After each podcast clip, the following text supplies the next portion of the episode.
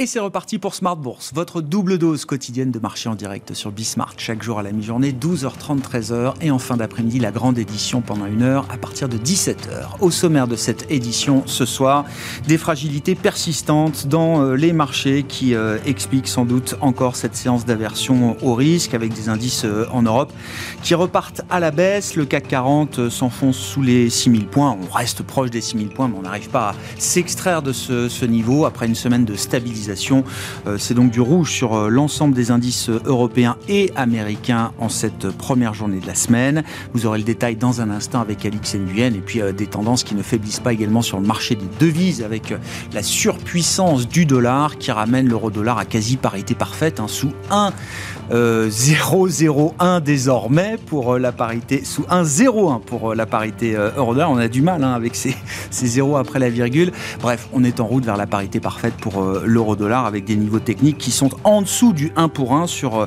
la parité euh, euro-dollar. Voilà pour euh, les tendances du jour sur les marchés. Dans l'activité des entreprises, avant les premières publications aux États-Unis ces prochains jours, on peut noter un, deal dans le travel retail entre le Suisse Dufry, le leader mondial des, des magasins duty-free, et l'italien Autogrill, le spécialiste des enseignes sur autoroute et dans les gares notamment. Dufry rachète donc l'italien Autogrill détenu par la famille Benetton qui va devenir le premier actionnaire du nouvel ensemble avec 20 à 25 de participation. L'opération valorise la nouvelle entité à 6 milliards de dollars. On aura l'occasion d'évoquer ce, deal et les perspectives M&A peut-être euh, en général avec nos invités de Planète Marché dans quelques minutes. Et puis le dernier quart d'heure de Smart Bourse sera consacré au thème des matières premières avec euh, peut-être différents horizons de temps à avoir en tête. Hein, sur le court terme, on note quand même un retracement des cours des matières premières en général depuis euh, deux mois. Et puis les perspectives de moyen long terme, hein, que ce soit euh, en lien avec la transition euh, énergétique, en lien avec la crise ukrainienne, sur les matières premières énergétiques, sur les métaux industriels. Nous en parlerons avec Benjamin Louvet, gérant matières premières chez Ophiam, qui sera en plateau avec nous à partir de 17h45.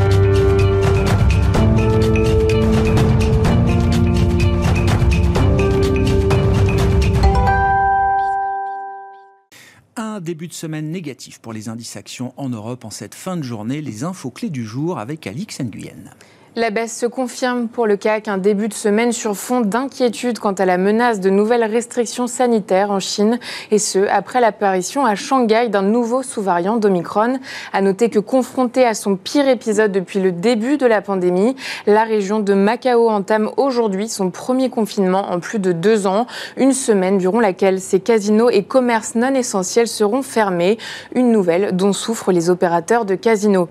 Autre facteur de stress, le marché redoute une une rupture des approvisionnements en gaz russe. Le gazoduc Nord Stream 1 se trouve fermé à partir d'aujourd'hui pour des opérations de maintenance. Celle-ci devrait durer 10 jours. À cet effet, Bruno Le Maire s'est exprimé ce week-end. Il affirme que le scénario d'un arrêt total des fournitures de gaz russe serait, d'après le gouvernement, le plus probable. À New York, Wall Street entame la séance en repli alors que la saison des résultats des grandes entreprises se profile. Elle débutera jeudi avec les comptes des grandes banques américaines. On retient aussi que Twitter chute après l'annonce d'Elon Musk, euh, selon laquelle ce dernier met fin à l'accord de rachat du réseau social pour 44 milliards de dollars. Euh, ce dernier reproche au groupe de ne pas avoir fourni de données exactes sur le nombre de fonds comptes et de spam. Sur le plan des valeurs à suivre à Paris, le secteur du luxe, les grandes cycliques et celles liées aux matières premières sont particulièrement touchées. LVMH et Kering cèdent du terrain. ArcelorMittal et Saint-Gobain aussi. Même chose pour Total Energy et Engie. Et puis on relève qu'à Francfort, Uniper plonge. Les banques souffrent aussi sous l'effet de la révision en baisse du danois Danske Bank de sa prévision de bénéfices pour l'ensemble de l'exercice du fait de la remontée rapide des taux d'intérêt et des conditions difficiles des marchés financiers. À Paris, BNP Paribas, Crédit Agricole et Société Générale reculent.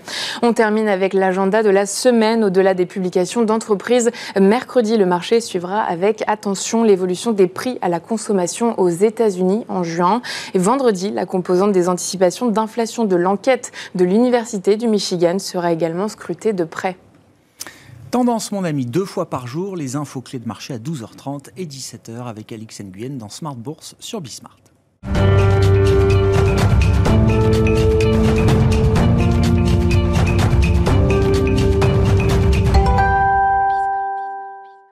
Trois invités avec nous chaque soir pour décrypter les mouvements de la planète marché. Alain Dubrul est avec nous ce soir, le directeur de la gestion de Claresco. Bonsoir Alain. Bonsoir Grégoire. À vos côtés, Florent Martini, gérant chez Ports en Part. Bonsoir Florent. Bonjour Grégoire. Merci d'être là et merci à Nicolas Braud de nous accompagner également ce soir. Bonsoir Nicolas.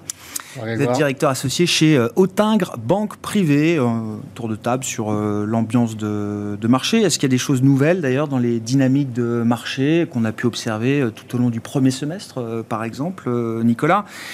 Je note évidemment que quelques secteurs euh, qui ont été très marqués par les pénuries, par le thème inflationniste, type euh, matières premières, type euh, marché obligataire, semblent donner des signes peut-être d'adoucissement de ces tensions, justement. Est-ce que ça, c'est déjà quelque chose de marquant pour ce début de deuxième semestre? Disons qu'on tourne beaucoup en rond depuis un moment sur les, les, mêmes thèmes, inflation, pression sur les prix, inflation, politique de banque centrale et rythme de la croissance.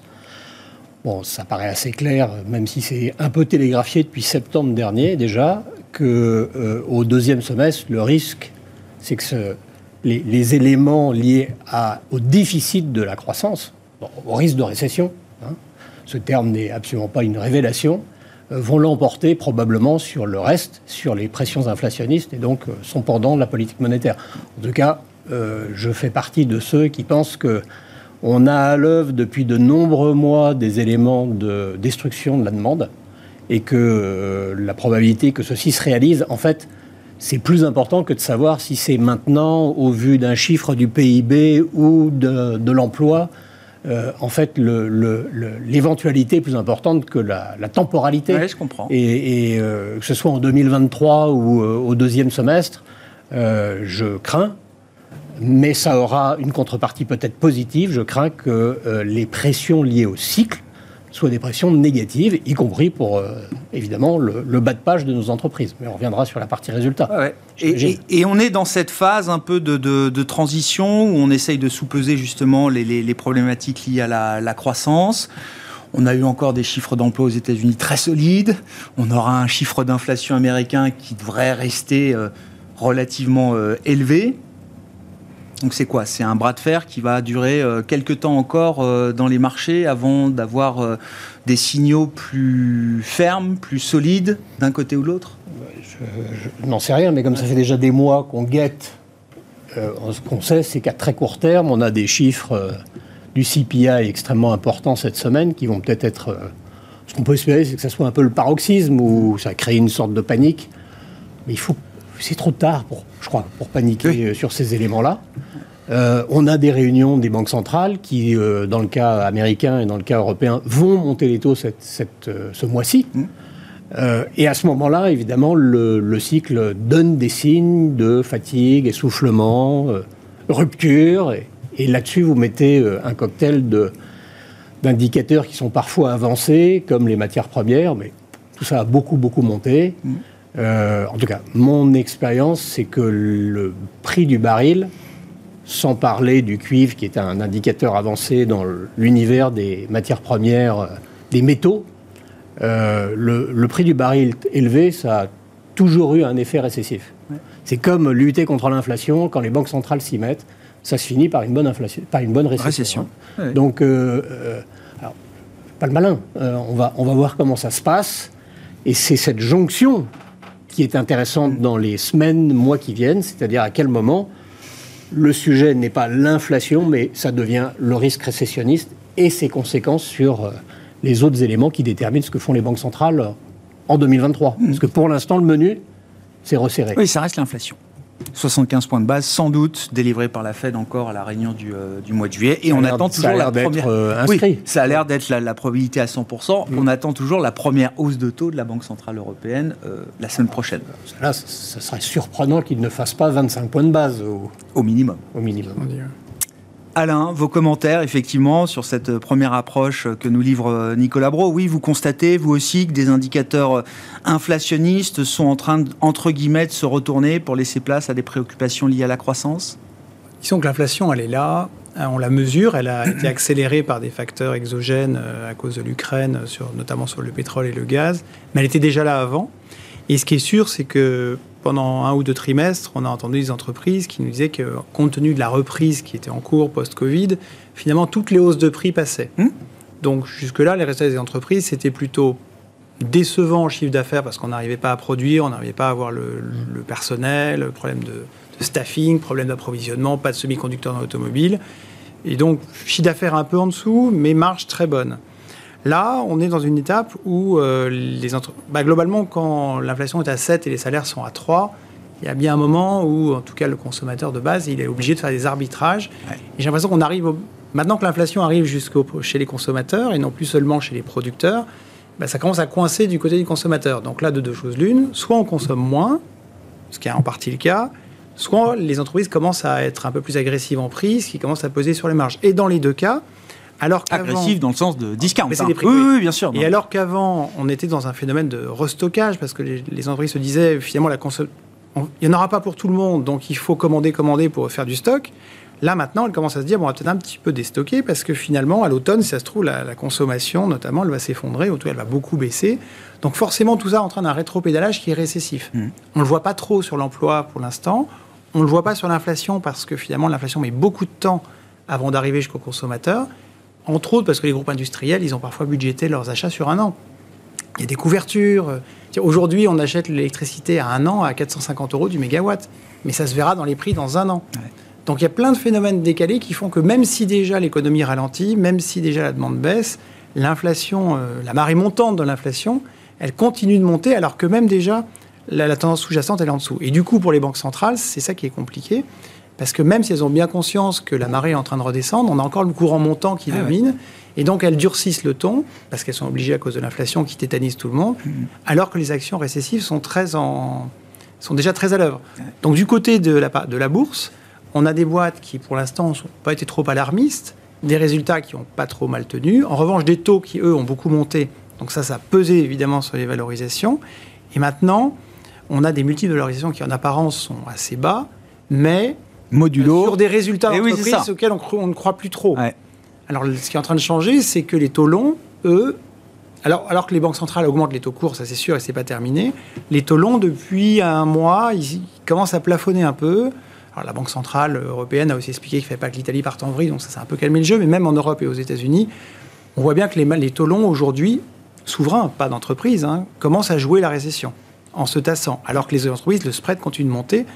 Donc euh, sur les obligations d'entreprise, on ne gagne pas encore de l'argent parce que même si les taux longs se calment, souverains, la prime pour les boîtes, elle augmente parce que... Il y a le risque de spread. On craint que euh, les résultats soient moins bons, donc c'est plus dur de rembourser, etc. Sur la, consommation, c'est un point intéressant. Euh, il y, a un moment de vérité peut-être à l'automne intuitivement, quand on regarde quand même ce qui se passe cet été, euh, le secteur du tourisme, du loisir, euh, de l'entertainment euh, en général, les indicateurs sont plutôt positifs.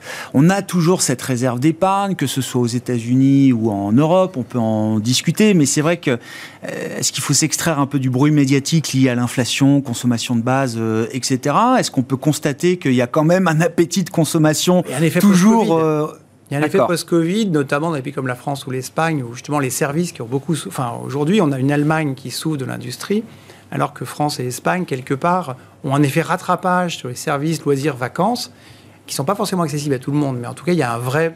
Il y a encore un effet de. Les gens se lâchent parce qu'ils. le nombre d'événements d'événements d'entreprise au, deuxième trimestre en région parisienne, j'ai jamais vu ça. Ouais. ouais. tous les, traiteurs sont pleins, etc. Mais il y a un effet de rattrapage post-Covid mais j'ai peur que d'ici quelques mois, une fois qu'on aura fait la fête parce qu'il fallait bien, les entreprises vont commencer à serrer les budgets et ça va peut-être moins simple. Donc, il faut pas. C'est pas parce qu'on a une base très faible liée au Covid qui fait que sur, sur, le tourisme, oui, il y a un effet rattrapage, mais il demeure que globalement, enfin, la classe moyenne, elle a un budget et quand l'inflation est à plus 7 et que les salaires sont à plus 3, quand tout passe dans l'électricité, le gaz et autres, euh, et encore en France, rappelons que on a beaucoup, beaucoup modéré. Mmh. Enfin, L'État prend, et EDF prend beaucoup à sa charge mmh. de la charge énergétique. En Angleterre, où ah il y a bah. toujours eu une notion de la vérité des prix, la facture d'électricité a augmenté de 50% en avril, elle va remonter de 40% à l'automne. Et rappelons que le mégawatt acheté en prix de gros, qui était à 40-50 euros, là, il y a 450 hein, dans mmh. un an, voire 700 pour l'automne. c'est ce que vous disiez. Alors, tout le marché n'est pas à ce prix-là, comme du nucléaire qui reste facturé à 42, mais ça fait que le prix moyen d'électricité en France, il est autour de 100 MW, 100 euros le mégawatt, en gros. Ce qui veut dire pour le prix final, il devrait être 50% plus élevé qu'il n'est aujourd'hui. Florent, je reviens à la dynamique des, marchés. Là, est-ce qu'il y a des, dynamiques euh, sectorielles euh, qui ont euh, évolué Dans des marchés qui restent baissiers, hein, je crois Oui, oui, tout à Il n'y a pas de oui, surprise de ce côté-là. là-dessus. non, non, euh, moi je voulais di- dire un mot du secteur technologique et du Nasdaq. Euh, la dernière fois qu'on s'était vu, Ouais. euh, on était sur une ligne de crête et euh, il y avait les généraux, donc Apple, Microsoft et Tesla, qui tenaient la cote. Ces généraux-là ont fini par craquer et donc ça a permis au Nasdaq d'atteindre des objectifs de baisse de 15 à 20% supplémentaires.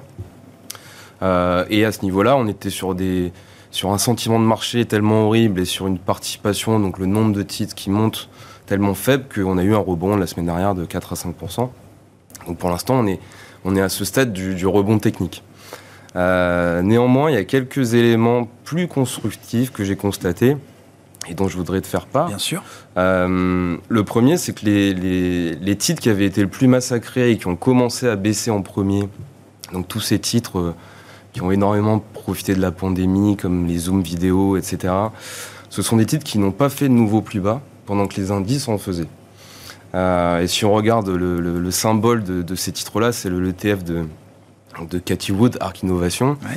qui euh, a fait un point bas début mai et depuis n'est plus attaqué. Donc fait pas de nouveau plus bas. Donc ça, on, on est dans, une, dans la période la plus longue depuis le début de la correction de- sur le Nasdaq. On n'a pas fait de nouveau plus bas. Donc ça, c'est une première euh, information qui est plutôt constructive. Sur la tech la plus spéculative, Voilà. on peut dire ça comme ça? Voilà. D'accord. Euh, la, deuxième, le deuxième point, et ça tout le monde l'a constaté, et allait en parler, c'est que les valorisations et les multiples se sont très fortement compressés. Euh, et moi, je constate quand même certaines incohérences euh, d'un point de vue de, valorisation sectorielle. Euh, Coca-Cola et PepsiCo sont des, boîtes magnifiques et ont fait des résultats exceptionnels au premier trimestre. Mais de là à se payer 50% plus cher qu'un alphabet, bon, moi, je commence à me poser des questions et probablement qu'il y a des acheteurs qui vont, qui vont se manifester et qui ont déjà commencé un petit peu à se manifester. Et le troisième point, c'est qu'il y a des titres qui euh, euh, ne sont pas leaders simplement Nasdaq, mais deviennent leaders euh, sur le marché au global. Sur, qui, sont leaders donc face à des grands indices comme S&P et MSCI World par exemple. Et il y a une thématique qui, qui ressort très bien et, et- on comprend pourquoi avec le contexte, le contexte géopolitique, c'est c'est la thématique de la cybersécurité. Mhm. Et là, vous avez des titres comme euh, CrowdStrike, Palo Alto Networks, euh, Fortinet qui font des nouveaux plus hauts face à des grands indices. Donc ça, ça montre qu'il y a quand même de l'intérêt et, et c'est quelque chose, c'est un élément qui est nouveau parce qu'on est, on, on n'est plus en train de tout jeter et on commence à faire le tri au sein des valeurs. Il y a ici et là des, des signaux Voilà, faibles de, de Voilà. force de marché C'est ça, voilà. qui sont instructifs. Alors, encore une fois, on est dans un marché baissier, ça va rester volatile. Mais en tout cas, on est, dans une, div- on est à mon avis dans une situation qui est différente par rapport à- au 30 avril ou quand Ouais. j'étais venu. Et, et- et voilà, il y, a- il y a quand même des signes de force. Et le dernier point, c'est le fait que on a commencé à avoir des bribes de, de publications sur le secteur de la tech. Euh, la semaine dernière, euh, il y, a, il y a eu deux publications au sein des semi-conducteurs qui étaient riches d'enseignements, à mon avis. Euh, la première, c'était Micron, qui est, qui est une entreprise qui est spécialisée dans les puces mémoire, mais surtout à destination du hardware, donc tout ce qui est PC, smartphone, console de jeu. Donc tout ce qui est consommation discrétionnaire. Et là, on fait un warning sur les perspectives. Là, c'est compliqué. En revanche, Samsung, qui fait aussi du smartphone, mais qui de l'autre côté fait du serveur et du cloud, là, ils ont complètement réussi à compenser. Et la demande, pour l'instant, ne faiblit pas sur le cloud. Accenture, pareil. Publication il y a deux semaines à peu près. Eux, le discours, c'est de dire euh, on ne voit pas de ralentissement au S2. Et il explique par, par deux raisons. C'est que les tendances sur le cloud, et notamment sur euh, tout ce qui est big data, intelligence artificielle, ils nous disent qu'on est qu'au départ. Donc la demande va encore, encore, encore être très forte. Et surtout, c'est le fait que dans un contexte d'inflation où on recherche des économies de coûts, passer au cloud pour les entreprises, ça fait un des gains de productivité, deux des économies de coûts importantes. Donc il, commence à y avoir des, Ouais, ouais. des bribes de, de- de- de choses positives. Et, et pour moi, voilà, la situation est quand même assez différente de ce qui, est- de ce qui se passait il y a quelques Sur ces segments-là que vous citez, Florent, on peut revenir à un investissement un peu plus fondamental. Il y a eu peut-être une bulle de valorisation Oui. parce que ces Covid, parce Oui, oui. qu'on voulait prolonger les trajectoires, etc. Et puis le phénomène des équilibres offre-demande qui a euh, exacerbé tout ça. Euh, la partie semi-conducteur a quand même bien corrigé sur le marché, des baisses de Beaucoup corrigé. 30-40%. Alors je mets tous les acteurs dans le même sac et il faut sans doute les différencier. Bien mais sûr. vous dites on est revenu à quelque chose en termes de, de, fond- de- de valorisation qui est plus en lien avec les fondamentaux de ces boîtes. Et si on prend les fondamentaux, Pour la de- trajectoire, elle a, elle a pas été abîmée Non. par. euh, Non, quand non. je dis les fondamentaux, c'est les perspectives de croissance, de profit, Bien etc. bien sûr, Bien sûr. Non, non, il y a, pour, à mon avis, pour quelqu'un qui a le temps et qui est investisseur de long terme, bah oui, il faut commencer à acheter les segments que j'ai cités parce que de toute façon, le point bas, il attrapera pas. Hmm. Donc, euh, on est sur des niveaux de valorisation, à mon avis, qui commencent à être attractifs et il faut commencer à se positionner. Partagez ce constat, euh, Nicolas, sur des, des segments, des thématiques précises de marché? Oui, oui, c'est intéressant euh, ce que dit Florent. On, on constate à peu près le même phénomène euh, et j'ai la même sensibilité en tout cas sur des titres qui ne font pas des nouveaux points bas, sur nos, nos grandes valeurs du CAC, là, les calls, Oui. euh, les, les 4. Ils Oui, ne font pas de sûr. nouveaux plus bas. Oui. Le marché a été. Donc le cas de Kering, le H de Hermès, de le O de L'Oréal de, de LVMH. et LVMH. Euh, là, à ce stade, on va avoir de ce groupe-là. Alors, L'Oréal, on va voir. Euh, mais les autres, euh, LVMH Hermès, on n'aura aucun signe d'inflexion de la demande au regard du T2. Aucun. Au contraire, euh, ce que tout le monde sait, c'est qu'en Chine, c'était fermé. Oui. donc, euh, Ce sera pas mais une surprise. ailleurs, ailleurs Ouais, les, je comprends. le- le- les- les niveaux d'activité ont été euh, soit bons, soit très bons, retail, soit bon. excellents. Soit excellents. Euh, donc oui, je partage ça. Sur la technologie, qui est, bon, qui est le- depuis 2000, euh, la technologie, c'est en avoir ou pas, c'est c'est plus, c'est plus important de savoir répondre à cette question que de, de faire un call directionnel sur un indice, parce qu'en en fait, on se trompe plus souvent. Euh, la tech, on en a besoin. Le sujet que pose, euh, j'ai pas la réponse, hein, Ouais. qu'a posé la période 2020-21, donc de la pandémie, ce que disait Florent, c'est que ça a pris une telle importance dans notre vie, qu'évidemment c'est incontournable, donc, donc, donc il faut en avoir, sauf que c'est tellement incontournable que c'est politiquement hypersensible, c'est un, un secteur avec des géants euh, pour lesquels la tentation des politiques de réguler est grande, et il n'y a pas de signe que ça va s'arrêter. Et puis, avec un risque que certains modèles, et c'est là où il faut faire de la différenciation, évoluent vers des modèles de utility plutôt que d'acteurs purs de la technologie. Vous pensez à quoi, par exemple Bah, euh, des choses qui, deviennent des services publics. Le Euh, cloud, par exemple Ça devient une Peut-être commodité pas, Peut-être pas, le cloud. Peut-être pas le cloud, mais euh, l'accès à des données ou à des services. euh, euh, voilà, c'est un, sujet de réflexion. Donc, Bien sûr. euh, je suis tenté de partager parce que j'ai envie d'être optimiste. Oui, oui, oui. Il a- on a le droit. On a la récession. J'ai commencé par vous dire que la, réce- la récession Oui, arrive, que la demande, euh, la, la demande est mal en point. La mais c'est aussi la récession la plus télégraphiée de notre expérience professionnelle. J'ai vu que dans Google Search, le mot récession n'a jamais été autant recherché de l'histoire. Le- Lorsqu'elle sera Il n'y a pas là, Google la dernière Il récession. n'y avait pas Google. Oui, on va en discuter. Mais lorsque oui. la récession sera là, il faudra soit l'acheter, soit l'avoir. Acheter. Enfin, je, je Ouais, pense, hein. ouais, ouais. Donc sur la tech, il y a des éléments qui montrent qu'il y a une différenciation, il y a des opportunités. On voit un AS- ASML euh, qui baisse de 40 ou 45 Ah oui. C'est intéressant l'exemple d'ASML. Il faut regarder. on- sur la pression politique qui Oui. s'exerce sur un groupe euh, européen vis-à-vis des blocs. euh, Alors, cela dit, Adverse. euh, oui, bien sûr, SML, il y a effectivement la semaine dernière des pressions américaines pour qu'ils ne vendent plus aux. Chinois. Ouais. Et rappelons d'abord que c'est que 15% de leur chiffre d'affaires Mhm. et qu'aujourd'hui, ils ne vendent déjà pas aux Chinois le NEC plus ultra, Mhm. enfin, les plus belles machines. Donc il s'agit d'un truc qui de toute façon est en extinction progressive. Donc c'est pas aussi grave que le marché l'a dit. Mais pour rebondir qui- sur ce qui vient d'être dit, ce qu'il faut se rappeler, c'est que depuis, euh, en gros jusqu'au mois de mai, un, un certain nombre de très belles valeurs ont baissé, non pas parce que le résultat était affecté, mais tout simplement parce que les taux montaient. Oui, problème Donc de les multiples valorisation. de valorisation, typiquement SML par exemple, mais pas que, beaucoup ont beaucoup beaucoup souffert pour des raisons de purs multiples et Mhm. pas des raisons de résultats. Alors qu'aujourd'hui, on arrive, on voit bien, les, les taux longs souverains commencent à anticiper cette récession, donc ils ne, les taux longs ne montent plus vraiment, et le marché est en train de changer parce que justement, il va, mais ce, qui va, ce sur quoi il va se focaliser maintenant, c'est quelles sont les sociétés qui vont réviser leurs leurs résultats à la baisse ou pas. Et dans ce cadre-là, des ASML, des téléperformances, qui, ont, qui n'a cessé de sortir des bonnes nouvelles hein, depuis 6 ou mois, voire un an, téléperformance, c'est passé 420 à 300. Et je note que depuis quelques semaines, ça ne bouge Baisse plus. plus. Mhm. Ça Ouais. tient. Ouais. Parce que quelque part, euh, ils seront peut-être affectés, mais a priori, ils n'ont pas de problème d'inflation, à part éventuellement les salaires, mais ils sont très diversifiés. Donc côté inflation, ils ne sont pas très menacés. Côté demande, il y a plein de raisons qui font que la demande va rester soutenue.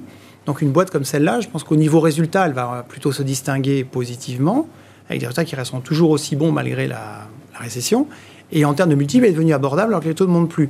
Donc ce genre de sociétés qui ont beaucoup souffert dans les précédents mois, Aujourd'hui, ça me paraît plutôt des, sociétés qui vont rester. Et la tech en général aussi. Est-ce que ça veut dire qu'il ne faut plus avoir de value et cyclique Si on prépare cette séquence de marché sur fond de taux stabilisés et qui ne monterait pas au-delà des niveaux, euh, des pics euh, qu'on a pu ah, euh, atteindre, est-ce que ça veut dire la que récession, elle va c'est une nouvelle rotation qui commence? Plus, bah Oui, parce que la récession, elle va affecter les valeurs cycliques finalement. Celles qui, la question, celles qui ont déjà intégré aussi en termes de valorisation peut-être une récession ou en tout cas un bah. ralentissement sévère.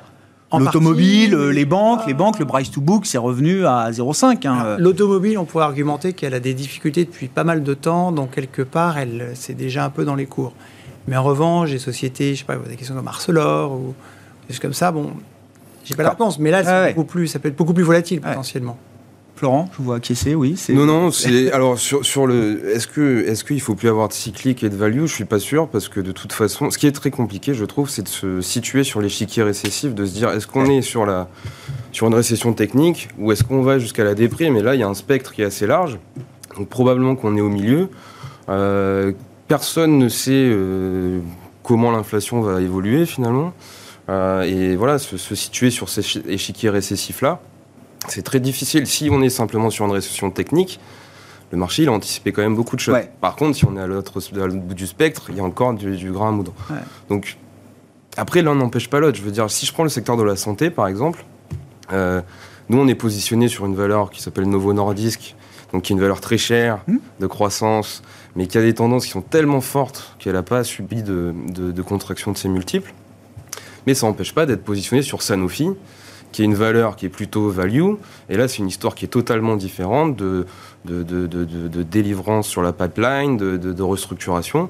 Donc on, peut, nous, on est plutôt sur une stratégie un peu barbell. Ouais, ouais, je comprends. C'est-à-dire qu'on mixe un peu, on mixe un peu les choses parce que de toute façon, le, la, Pardon? Elle est value, mais elle n'est pas cyclique. Elle n'est pas, cyclique. oui, bien sûr, c'est du défensif. Oui. Mais vous dites qu'il ne faut pas être dogmatique dans ces périodes, euh, dans ces phases de marché. Pareil, pareil d'un point de vue d'allocation sectorielle. Effectivement, on aime bien les valeurs défensives. Mais est-ce qu'on a envie d'avoir de l'automobile et des banques Si, si je, j'incarne la value à travers. Euh, C'est pas pareil. Parce que l'auto, elle est déjà au fond du trou. Et quelque part, ça fait deux ans et demi que la demande est bridée. Donc on peut supposer que le jour où ils pourront produire, même si tout va mal, la demande, il y a un effet, c'est un peu comme le post-Covid. La demande, elle ne pas. Bah, il y a un moment, si, enfin, à, force de supprimer l'automobile. Nicolas, vous avez la parole à force après. De hein. supprimer l'automobile et de, pousser l'électrique, il y a bah une partie qu'on ne va pas retrouver. Mais il y a quand même un besoin de, renouvellement du parc, j'imagine, qui, après 2-3 ans d'attrition, va finir par. Ça contribuera à on aura acheté une occasion d'ici là, entre-temps. Les occasions sont hors de prix.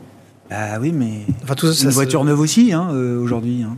Non, mais de toute façon, le marché de l'auto, il est fait aux deux tiers de l'occasion. Donc, de toute façon, ça, c'est un. un Mais il y a quand même un parc qui est un petit peu sous pression en ce moment. Donc, l'automobile, à la limite, je dirais que elle est déjà très bas en valo. Et puis, il y aura, il y aura un retard de demande. En revanche, les banques, c'est très macro. Les taux ne vont plus vraiment monter. Euh, et les entreprises vont. Enfin, tout va devenir plus difficile. Donc on peut imaginer que les banques vont avoir plus le risque de prêts non performants, etc. Enfin la boucle, euh, économie réelle, euh, donc il y a un systèmes financiers. Transformation, mais en même temps le coût du risque va augmenter et il y aura surtout beaucoup moins de demandes, notamment sur les emprunts hypothécaires. Les emprunts immobiliers, je pense que la demande va chuter. Nicolas, sur ces considérations euh, value, puis je veux bien qu'on dise un mot de l'euro-dollar aussi quand même, ça reste le fait marquant de ce... Sur, euh, sur la value, je ne suis pas value investor, donc, euh, donc euh, le propos risque d'être un peu caricatural, mais les banques, ça fait 22 ans qu'on ne gagne pas d'argent avec et que les barbares sont partout, que, bon, ok, les taux vont monter un jour, donc elles arrêteront de détruire et nous arrêterons de détruire de la valeur parce que nos fonds propres ou l'argent du cash des clients est ce serait, une bonne chose quand même d'avoir un système bancaire enfin euh, en ordre de marche, euh, la tête à l'endroit. Investir euh. dans une entreprise, c'est se projeter avec cette entreprise sur les 5-10 prochaines années. Pas juste faire un coup de trading parce qu'il y a une fenêtre d'opportunité. Le temps que la BCE mette ses taux à 1,75, on sera déjà en récession depuis 6 mois, donc elle ne le fera peut-être pas.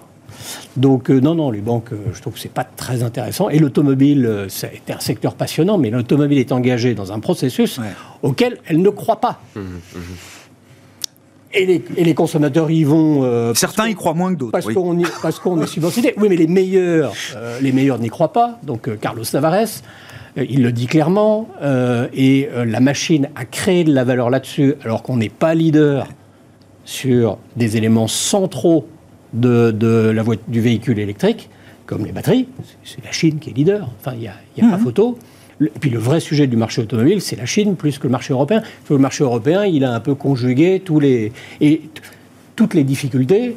Et ça a commencé avec la régulation, la, réglementation. Vous vous souvenez, il y a deux ans et demi, il y a une réglementation, ils ne l'avaient même pas vu venir. Mm. C'est devenu un sujet politique, l'automobile. Mm. Qu'est-ce quelle est notre valeur ajoutée, nous qui investissons dans des modèles d'entreprise? J'ai adoré l'automobile, mais c'est très très compliqué. Quel, très, est, très compliqué. quel est le secteur qui n'est pas politique aujourd'hui euh, Nicolas, on a parlé de la tech, vous l'avez dit euh, vous-même, il y a une tentation. L'automobile, c'est devenu politique. Pas toute la tech. Pas toute la tech. La Les euh. utilities, ça y est, c'est complètement administré. Berlin sauve Uniper. oui, mais on franchit encore des, des étapes. Il y avait quand même des pays où c'était peut-être un peu plus libéralisé que d'autres. La santé est un sujet politique dans la mesure où ça coûte tellement cher au budget que la capacité à prendre en charge cette dépense par la communauté est un sujet, mais sinon on est passé par une pandémie, euh, on a démontré qu'on était prêt à défendre nos populations pour trouver euh, euh, les éléments pour renforcer le dispositif sécuritaire. Mais la santé est un, domaine d'investigation qui est très très riche et il y a les grandes, il y a les big pharma. moi, je diverge un peu avec Florent parce que Sanofi, ça a été une boîte magnifique. Ça fait 20 ans qu'ils qu découvrent rien. Quand ils ont découvert des beaux molécules, ils ont, c'est parce que c'est Régénéron qui les a trouvés.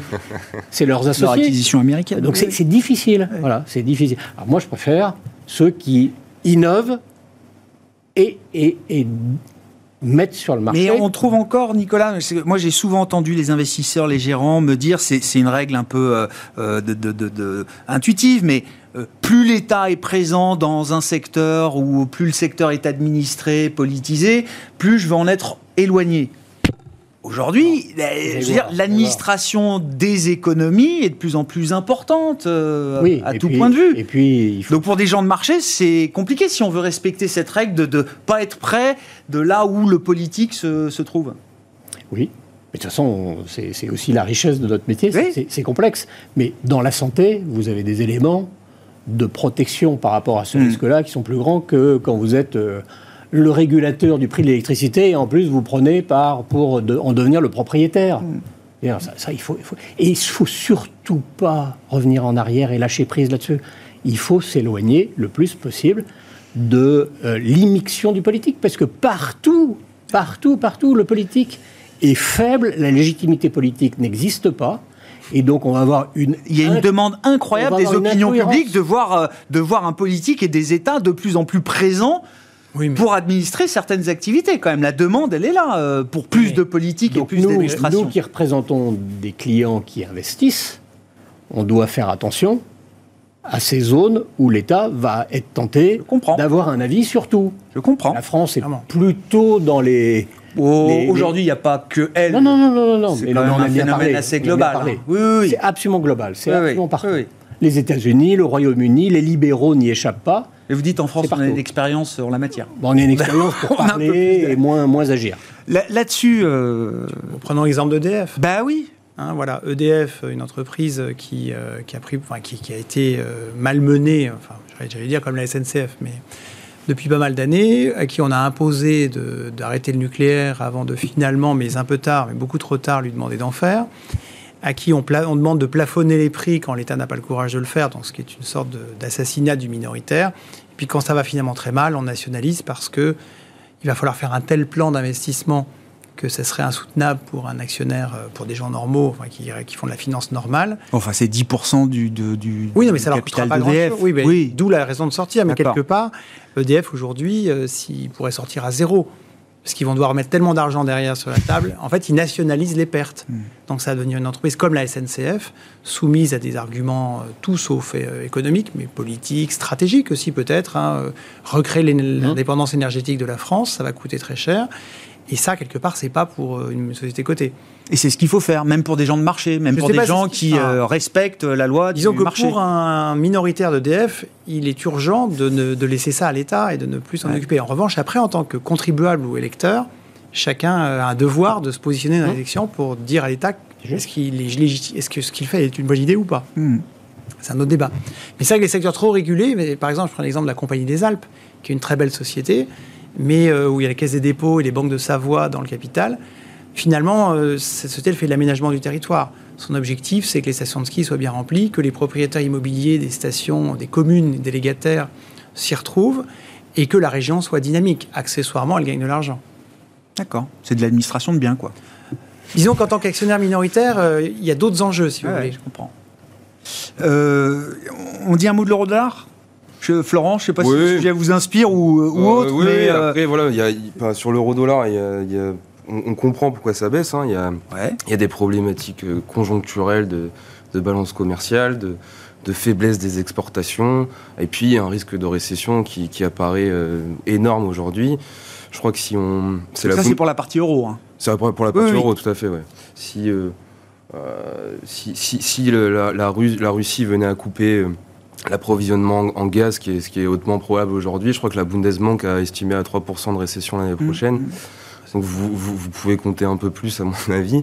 Et puis, euh, il y, a, il y a des problématiques structurelles également de fragmentation de la zone euro, euh, et politique et géopolitique désormais. Donc euh, on comprend pourquoi ça baisse. Où est-ce que ça va s'arrêter? Ça, c'est compliqué de savoir. hein. C'est compliqué de savoir. Après, voilà, dans, nous, dans le stock picking, c'est une, c'est une, variable de plus qu'on va prendre en compte pour, pour, pour, pour bien choisir les titres. Et évidemment, on va, on, va, on va essayer de chercher des titres qui sont, qui sont pas net importateurs. Euh, et aux États-Unis, il faut également faire attention. Mais il y a quelques entreprises qui ont commencé un petit peu à avertir là-dessus. Il y a eu des alertes Microsoft Ouais. a, a- a fait un, un petit warning en disant attention. Sur le prochain trimestre, il y aura un impact de change, donc ils ont baissé leur guidance de, de BPA.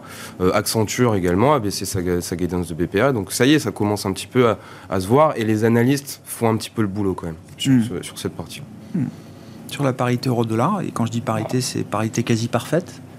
Bah, on va dire, puisqu'on est à la veille de la période de publication de résultats, que au moins là, c'est clair, ça va être un élément négatif pour les sociétés américaines et positif pour les européennes. L'impression que ça donne, on va, on va écouter avec beaucoup d'attention ce que disent les, les- entreprises, mais c'est qu'elles elles vont rester en Europe assez modestes sur le sujet. C'est-à-dire pas extrapoler, pas s'arroger euh, cet élément pour lequel elles ne sont en rien. Euh, mais c'est un élément positif. Pour une fois qu'on a des éléments positifs en Europe, euh, on prend. Hein. Oui, enfin, sera- positif, ça renchérit énormément le coût des importations de matières premières, euh, de, Oui, ressources si- de base. Si elle rebaisse, euh, on n'en parlera pas moins. La dernière les vague sujets- de baisse de l'euro s'est les- accompagnée d'une vague de baisse des matières premières, et donc au final, euh, on s'en sort plutôt pas mal. récent. Oui, sur récent. les dernières semaines, j'entends, bien sûr.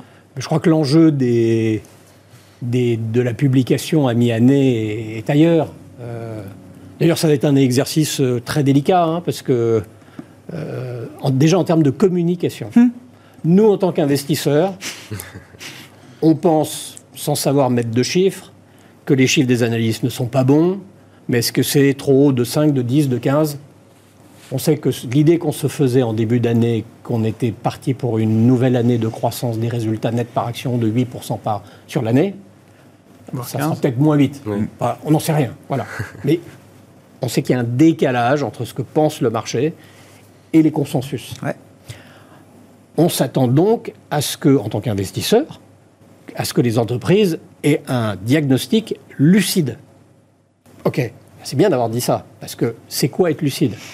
Si on voit le risque de, de déception sur la top line, on y verra la confirmation Ouais. d'une inflexion du cycle, Ouais. et que donc ce qui a si bien tenu, tenu jusqu'alors, jusqu'au mois d'avril, au mois de mai, au mois de juin, ben, il y a un, un indice de retournement. La base de profit hein, des entreprises. Voilà, hein, le, niveau d'activité. Oui, oui, oui, oui. Et s'il y a des déceptions sur la marge, et que cette déception résulte euh, de la hausse des coûts de l'énergie, de la hausse des coûts euh, de la ressource humaine, de la non-disponibilité de la ressource humaine, de la non-disponibilité des semi-conducteurs, des ceci, des cela, parce qu'il y a plein de- d'éléments de déficit d'approvisionnement, donc les problématiques de supply chain.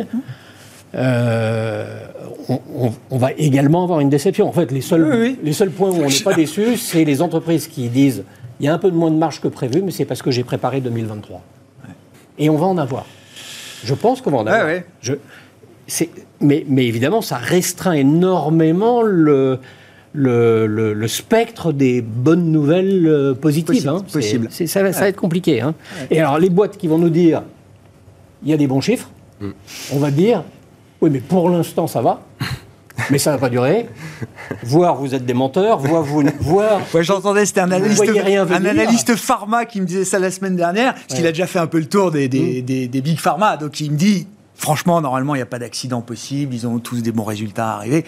Il me dit, le problème, c'est que s'ils ont des trop bons résultats et qu'ils se sentent obligés de relever leurs perspectives, le feront-ils parce que le reste du marché sera dans une position sans doute prêt- très différente et que certains patrons voudraient pas afficher de résultats C'est trop éclatants vu, et des perspectives trop, euh, trop voyantes euh, quand les autres sont obligés de, de réduire les, les, Excel, la il y a voilure. trois semaines, ils ont fait un profit upgrade assez, assez sensible.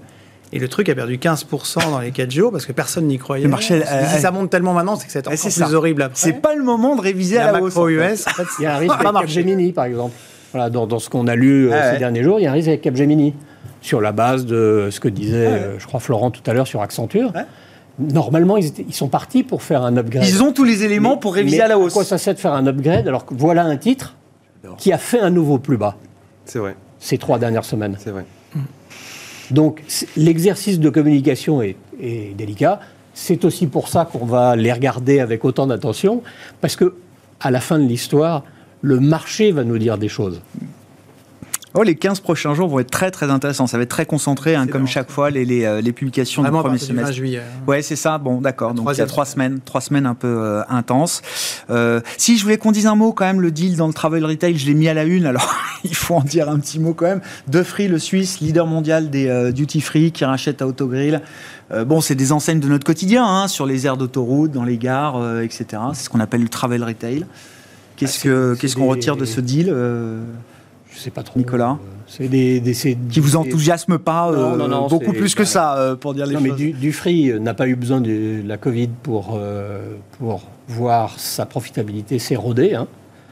Euh, les concessions euh, autoroutières, aéroportuaires, euh, les gares, euh, bah, vous avez des problématiques depuis longtemps de coûts d'implantation, de ressources humaines, de... C'est pas non, c'est allez, on va dire défensif, c'est ce qu'on se disait hors plateau tout à l'heure, Ah au ouais, mieux. C'est pas très intéressant.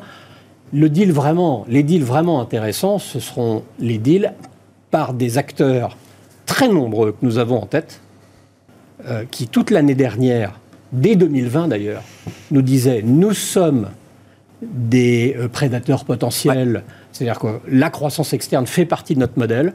Et toute l'année 2021, Ils ont nous ont dit trop cher, on n'en fait cher. pas, c'est trop cher. Ouais.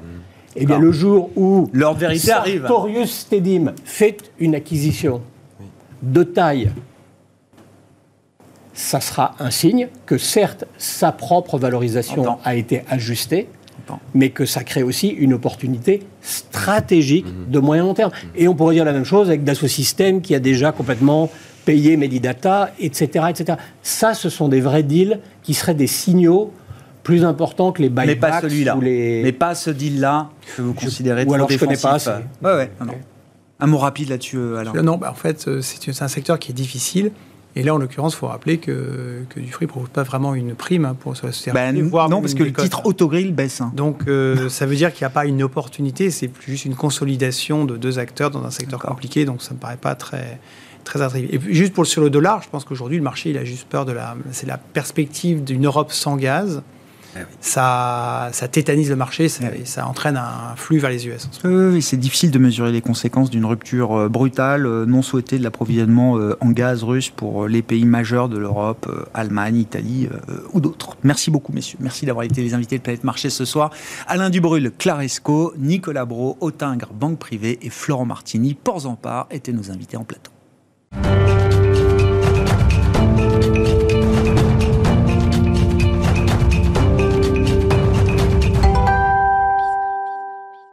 Le dernier quart d'heure de Smart Bourse, c'est le quart d'heure thématique. Le thème ce soir est celui des matières premières. Et c'est Benjamin Louvet qui est à mes côtés en plateau pour en discuter. Gérant matières premières chez Ophi Asset Management. Bonsoir Benjamin. Bonsoir, Bienvenue. Merci beaucoup d'être avec là. Les cycles de matières premières sont des cycles longs.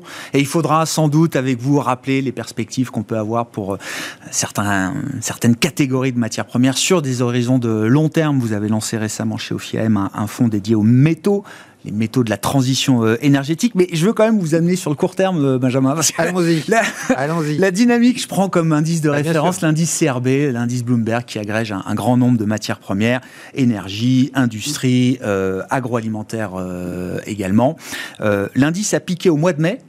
Et depuis, on a quand même une correction substantielle. Hein. Le cuivre a peut-être corrigé de plus de 20%, le pétrole est peut-être sur un retracement de 15-20% également. Alors évidemment, tout ça est à mettre en comparaison de l'explosion des cours des matières premières qu'on a vécu depuis euh, la, période euh, Covid, aggravée euh, encore ces derniers mois par la, guerre, la guerre en Ukraine. Mais quand même, qu'est-ce qui se joue là à travers cette, ce retracement significatif des prix? Alors, il se joue deux choses. Il se joue, une, premièrement, une inquiétude sur la situation économique mondiale avec euh, des banques centrales qui ont l'air absolument euh, déterminées à juguler l'inflation et qui euh, reprennent un peu le whatever it takes, cette fois-ci dans l'autre sens, avec l'idée que on sait que ça fera mal à la croissance, mais qu'il y a la nécessité euh, de juguler l'inflation et pour ça de remonter les taux et donc potentiellement de ralentir l'économie. Donc forcément, moins enfin une économie qui ralentit, c'est moins de consommation de matières premières et donc ça inquiète euh, un certain nombre d'acteurs. Il y a quand même un certain nombre de sujets qui sont dissonants, je vais y revenir.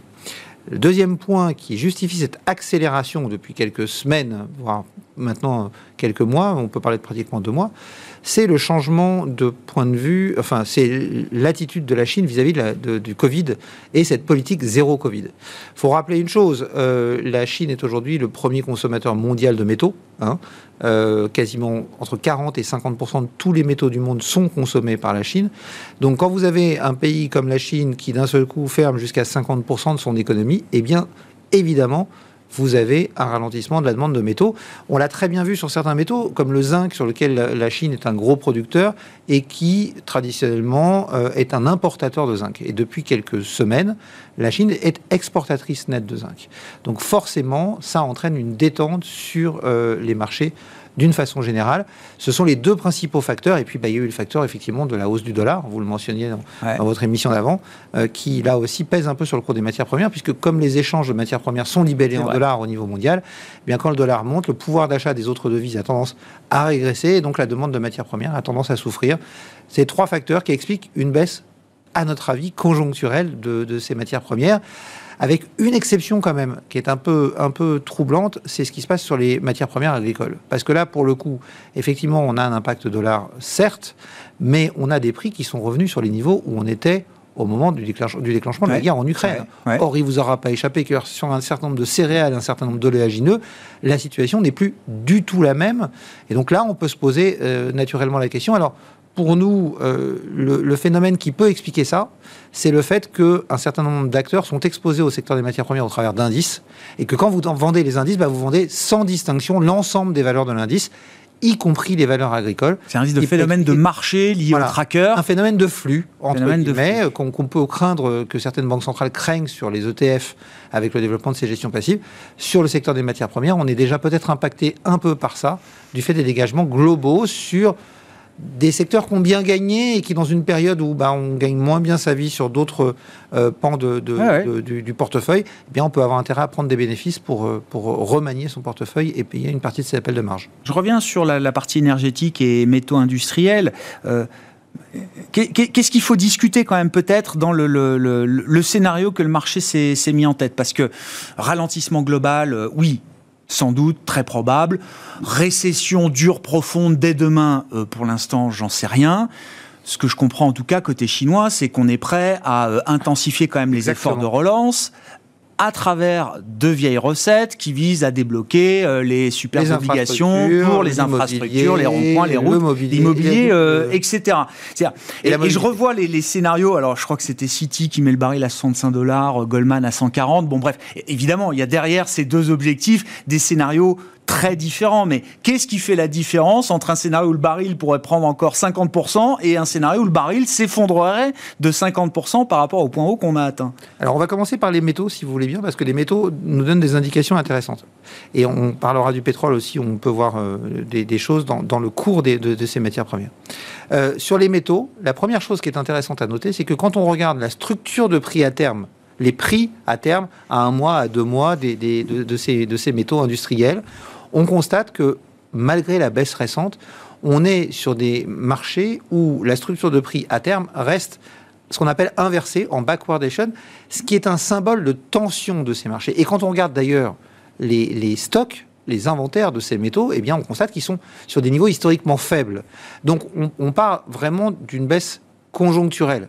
D'autant plus que, vous le disiez, on est en, en- en décalage de cycle entre les Occidentaux et la Chine. Or, la Chine, je le disais, c'est 50% de la consommation de métaux dans le monde. Chine plus Asie du Sud-Est, c'est 70%. Donc, si on a des facteurs, euh, la Chine baisse ses taux, hein, elle a baissé les, les- les taux de réserve réglementaires, elle fait un plan de relance, elle met en place ses obligations qui soutient en plus les infrastructures, l'immobilier et la mobilité, qui sont des secteurs très consommateurs de métaux. Sauf après c'est une profonde récession, Oui, je comprends. il nous semble que sur ce secteur-là, on est peut-être allé un peu loin, là aussi sans doute, du fait des positions des spéculateurs, parce que quand on regarde les positions des spéculateurs, elles sont revenues au niveau où elles étaient, bon an, mal an, au moment de la pandémie. Donc on est vraiment, je dirais, peut-être au bout d'un mouvement de liquidation sur ces portefeuilles qui peut expliquer euh, la baisse importante qu'on a connue, mais qui nous semble, nous, aujourd'hui, arriver un peu à son terme, sauf après c'est Ouais, un, j'entends. une récession profonde, et que il pourrait continuer à avoir un peu de volatilité, parce que malgré tout, la Chine est quand même encore dans une politique de stop and go Oui, qui n'est pas complètement arrêtée. Macao arrête ses casinos aujourd'hui. Mais voilà. on sait qu'en Ouais. octobre, il y a quand même le congrès Oui, oui, du, parti, du parti euh, chinois, et donc d'ici là, il serait dans l'intérêt du président qu'on ait quand même une économie qui aille bien. Mais quand et euh, enfin si et quand la Chine se mettra à relancer euh, réellement, vous dites ce sera un driver peut-être plus important pour les métaux que les ralentissements économiques qu'on aura observés ou qu'on observera. Pour qu'on moi, vous avez une recession États-Unis. sur une partie de l'économie qui Ouais. représente 50% de la consommation, et, et la récession sera peut-être pas totalement égale partout. Et de l'autre côté, vous avez une vraie relance sur 50% de la consommation. Donc pour moi, oui, les prix des métaux devraient repartir à la hausse à ce moment-là, peut-être moins violemment que ce qu'on a vu avant, en attendant oui. que la situation se stabilise en Europe et aux États-Unis, mais on devrait euh, retrouver un, un- un chemin plus, plus, plus intéressant. Si on regarde le pétrole, Oui, qu'est-ce qu'il y a de spécif- spécifique sur le pétrole? Beaucoup de gens commencent à dire oui, on est sur le pétrole exactement comme on était en 2008, et donc on est potentiellement avec une récession et donc une- un effondrement des prix du pétrole. Il y a une grosse différence sur le marché du pétrole. Là encore, si on regarde les structures de prix à terme, en 2008, on, nageait dans le pétrole, et donc on avait une structure de prix à terme classique qu'on appelle en contango, avec des prix à terme plus élevés que les prix comptants, qui montrent en fait qu'il n'y a aucune tension et qu'on n'a pas de mal à trouver du pétrole. Quand on commence à à avoir peur de manquer de pétrole, les prix comptants deviennent plus chers que les prix à terme. C'est-à-dire qu'on est prêt à payer plus cher tout de suite pour être sûr d'avoir la marchandise. Et aujourd'hui, on est dans une structure où sur un an, on a cette structure de prix à terme avec 15 dollars d'écart. D'accord Donc 15% de rendement. Si vous êtes financier et que vous portez cette position, vous engrangez 15% de rendement annuel. Donc on n'est pas du tout dans la même situation de tension. Ça veut dire qu'aujourd'hui, on est malgré tout dans une situation de tension extrême. L'OPEP a revu à la hausse ses objectifs de production avec ses alliés dans l'OPEP+.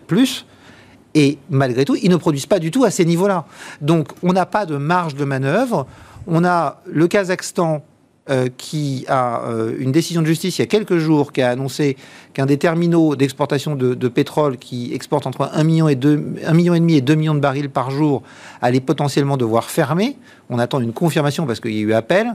Si c'est le cas, on a 1 million et demi à 2 millions de barils par jour de pétrole, soit 1,5 à 2% de la consommation mondiale qui disparaît du jour au lendemain.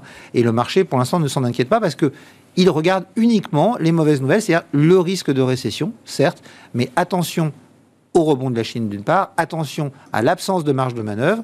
sachant qu'on a en plus une très grosse tension sur les produits raffinés. On manque de capacité de raffinage parce qu'une partie de ces capacités excédentaires de raffinage se trouve en Russie et qu'on ne va pas y faire appel. Donc cet été, on est rentré dans la période des ouragans dans le bassin atlantique. Il y a régulièrement des ouragans qui terminent leur course sur les côtes de Louisiane et du Texas où il y a une grosse partie des capacités de raffinage américains. Si ça devait être le cas et que ces capacités devaient être arrêtées pendant quelques semaines, on pourrait se retrouver avec un prix du gallon qui atteigne les 5 dollars, ce qui n'arrangerait franchement pas les affaires de Biden à quelques semaines euh, des mi-termes. Joe Biden qui euh, mènera une tournée au Moyen-Orient cette semaine? En Arabie euh, Saoudite, État qui était jugé euh, paria par Joe Biden il y a encore euh, quelques mois à peine après l'affaire Jamal Khashoggi. alors au-delà de la mise en scène du narratif politique, qu'est-ce que ce type de rencontre avec les Saoudiens peut déclencher potentiellement comme décision, comme action? C'est, il y, y, a peu de marge de manœuvre. Je le disais aujourd'hui, la quasi-totalité des pays de l'OPEP produisent à leur maximum. L'Arabie Saoudite a un peu de marge, mais on parle d'un million à un million et demi de barils par jour de capacité de production excédentaire. Ils n'ont jamais mis cette production en, place plus de, on va dire, quelques semaines, voire quelques mois. Hein. Une partie de ce pétrole est du pétrole très lourd et très soufré qui n'intéresse pas les raffineries. Donc les marges de manœuvre sont faibles. Après, ce que peut éventuellement chercher Biden, c'est des conditions plus favorables pour les États-Unis euh, en cas de besoin, s'ils avaient besoin d'importer un peu de pétrole. Euh, mais finalement, il n'y a pas énormément à aller chercher euh, en Arabie Saoudite pour, pour Joe Biden aujourd'hui. Hmm. Il n'y a plus beaucoup de marge de manœuvre, malheureusement. Bon, on suivra ça. Sur le pétrole, on a des marges de manœuvre nulle part. Hein, donc, ah euh, sauf à avoir un ralentissement économique qui contraigne la demande. Euh, on a en plus tout fait pour la maintenir, hein, puisqu'on met des subventions en permanence euh, pour euh, essayer d'éviter l'impact social. Je ne dis pas que c'est pas c'est pas bien, hein, mais ça retarde l'ajustement de la demande. Puis n'oublions pas, alors j'ai plus le compte en tête, mais qu'on a quand même libéré pas mal des réserves stratégiques de pétrole aux États-Unis. Depuis, comme leur nom l'indique, ces réserves stratégiques, il faudra, j'imagine, stratégiquement un jour les reconstituer. Les, reconstituer, tout à fait, tout à fait. Et donc ça, ça va être ça va être un travail à faire dans les. Oui, c'est ça. On pas obligé de le faire en deux semaines, mais ça peut prendre du temps. mais on a des on a des, réserves stratégiques qui restent quand même euh, importantes, hein, mais, malgré tout, il faudra songer à les, rebâtir un moment si on décide de continuer avec le pétrole. Parce que l'autre décision qui pourrait sortir de, la situation actuelle, c'est une décision d'accélération sur la transition énergétique qui, euh, en tout cas, est appelée euh, de, des vœux de l'ONU euh, et du GIEC aujourd'hui euh, pour pouvoir faire face. Pour l'instant, il faut faire le bridge. Hein. Pour l'instant, voilà, tout pour l'instant, on, au pétrole et au charbon pour amortir, amortir le, le, choc. Merci beaucoup, Benjamin. Benjamin Louvet qui était avec nous pour cet état des lieux des, des marchés de matières premières et de leurs perspectives sur cette deuxième partie d'année 2022. Benjamin Louvet, gérant matières premières chez Ophi Asset Management. Voilà pour ce dernier quart d'heure de cette émission. Ce soir, on se retrouve demain en direct à 12h30 sur Bismart.